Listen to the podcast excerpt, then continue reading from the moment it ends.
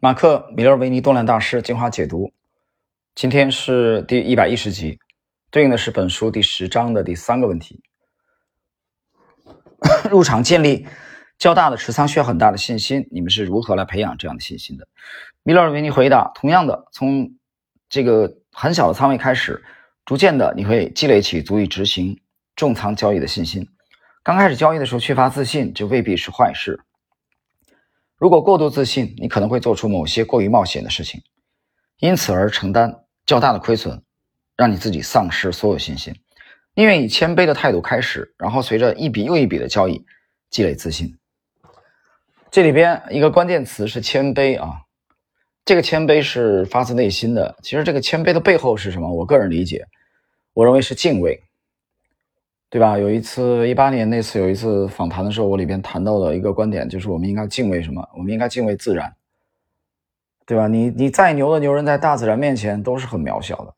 我们还应该敬畏什么？我们还应该敬畏前辈，因为我们的前辈先人啊，在我们之前去了解这个市场，在市场当中交易啊，去跟市场博弈，他积累了很多的经验啊，值得我们反复的去学习。这种学习的过程中，我们肯定是要抱着。首先是秉持，你别上来说我先批判，啊，你别玩去吧，批判什么？你连吸收还没吸收呢，还批判呢？肯定首先是敬畏，对吧？谦卑去学习、了解，在这个基础上啊，你再来谈你有没有可能改良、修正的问题。所以，敬畏自然啊，敬畏前辈，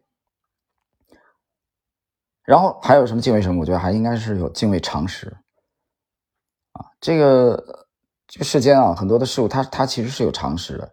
当然，芒格我觉得很幽默。芒格把这种常识解释为啊，什么叫常识？就是常人所不具备的，那叫常识啊。我觉得有有点挺调侃啊。所以敬畏是我觉得在这个行业啊，想长期生存的人，应该时刻把这两个字放在啊自己的头脑当中。第二位，David Ryan，成功总是有助于建立自信。如果你已经持续稳定的获取优良的这个股票，并建立较小的持仓，现在你就可以慢慢开始以较大的金额入场。如果你过去是以百分之五的资金作为交易规模，而且表现良好，那么现在不妨尝试以百分之七或者八的资金建立持仓。唯有透过市场增值，什么增值？就股价上涨呗。啊，股价上涨，你的。这个资产才能增值嘛？或者针对已形成新底部的股票加码，我才允许我的持仓规模占到投资组合的百分之十五到百分之二十五。第三位，丹桑格，呃，解释一下啊，瑞恩，瑞恩的这个里头讲了一个是逐渐加码的意思啊。第三位，丹桑格，透过多年来目睹市场上各种有效与无效的行为而来。你学会了如何正确阅读公司的盈利数据，并且辨别市场上的产业领导股，加上图表里的价格形态以及整体市场走势中所形成的坚实底部，于是你有了足够的自信心去执行较大规模的交易。张格尔这个话语里边啊，有这个基本面的因素的，你看到了，而且他首先谈的就是基本面的因素，对吧？怎么样去阅读盈利报告啊？去识别出市场上的领产业的领导股。然后才提的是图表里的价格形态，所以我觉得这是他个人的交易风格问题啊。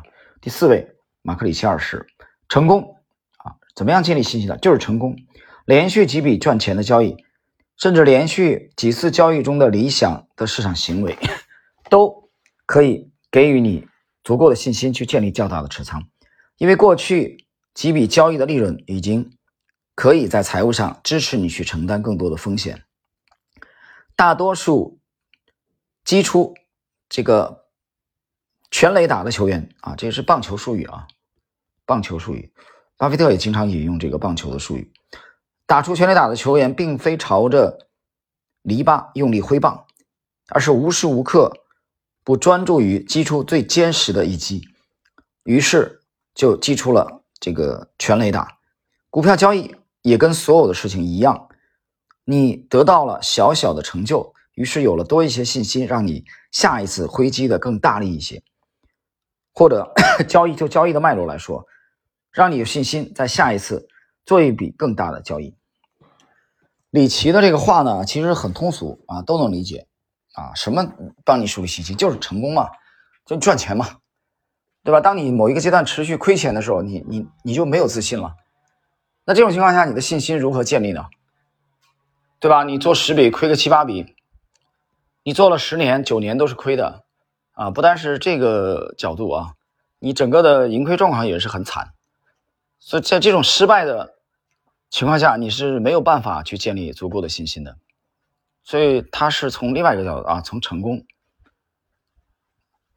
好了，各位，今天的这个问题啊，非常的简短啊，我们也不用去做过多的解读